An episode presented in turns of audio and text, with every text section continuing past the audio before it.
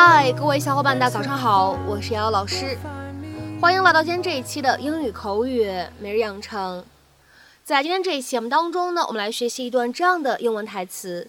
那么它呢，依旧是来自于《摩登家庭》的第三季第六集。首先的话呢，先请各位同学一起来听一下。Wouldn't it be great if we woke up tomorrow and our car had found its way home? Wouldn't it be great if we woke up tomorrow and our car had found its way home? 等我们明早起来，要是我们的车已经回来了，那多好啊！Wouldn't it be great if we woke up tomorrow and our car had found its way home? Wouldn't it be great if we woke up tomorrow and our car had found its way home? 那么在这样一段话当中呢，我们需要注意哪些发音技巧呢？ 那么首先的第一处发音技巧，我们先来看一下整段台词的一开头，wouldn't it 放在一起呢可以做一个连读，而且呢在美式发音当中，此时呢这样一种情况之下，wouldn't 末尾这样一个字母 t 呢，它会读成一个闪音 flap t，所以呢这样的两个单词我们放在一起呢，在美式英语当中可以读成 wouldn't it，wouldn't it，wouldn't it，好，然后呢再往后面看，it be。放在一起呢，可以有一个失去爆破的处理，所以呢，我们可以读成 it be，it be，it be。woke up，放在一起呢，会有一个非常自然的连读，所以呢，我们可以读成 woke up，woke up，woke up。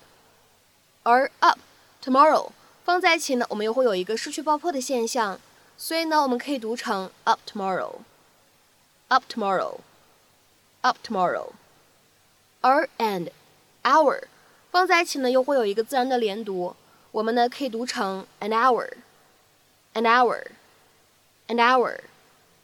好，再来往后面看，had found 放在一起呢，会有一个不完全爆破的现象，所以呢，我们可以读成 had found，had found，had found，而 found it。放在一起呢，又会有一个连读的处理，所以呢，我们可以读成 found it，found it，found it。Wouldn't it be great if we woke up tomorrow and our car had found its way home? Yeah, I feel that's not the way it's going to happen. Happened on the farm one time. A tornado scooped up one of our calves, dropped it who knows where. Six months later, a full grown cow comes walking up the driveway, same markings, same moo. That night we, we ate, ate like kings. Okay, I've told it before. Oh my gosh, it's our car! I see you've met my wife. 那么在今天节目当中呢，我们来学习一个这样的短语，叫做 find one's way。它呢后面经常会跟上介词 to 或者 into 来搭配，有的时候呢后面也可以跟上 around。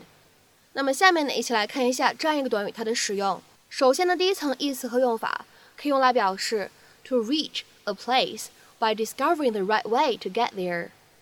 或者呢，可以理解成为 to reach a destination, especially with some difficulty，找到了去某个地方的正确的路，尤其指的是经历了一番波折之后。那么下面呢，我们来看一下这样的几个例子。第一个，She finally found her way to the hospital。她终于找到了那家医院。She finally found her way to the hospital。下面呢，我们再来看一下第二个例子。Will you be able to find your way back？ 你找得到回去的路吗？Will you be able to find your way back？下面呢，我们再来看一下这样一个例子：I can go downtown by myself. I can find my way around. 我自己一个人可以到市中心去，那边我不会迷路。I can go downtown by myself. I can find my way around.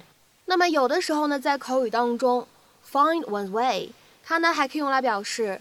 To come to a situation by chance or without intending to，偶然的进入到某一种境况当中去，或者说呢不知不觉的进入到某一种境况当中去。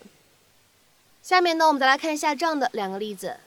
第一个，After several other jobs, he eventually found his way into acting。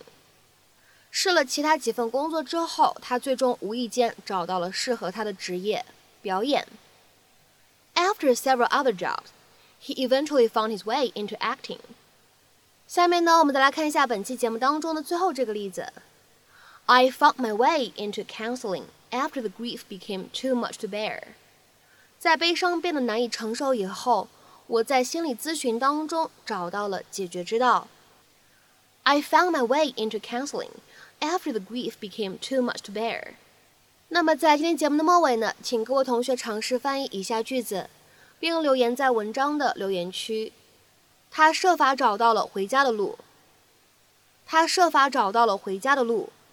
那么这样一个非常简短的句子，应该如何去使用我们刚刚学习过的表达来造句呢？期待各位同学的踊跃发言。我们今天这期节目呢，就先分享到这里。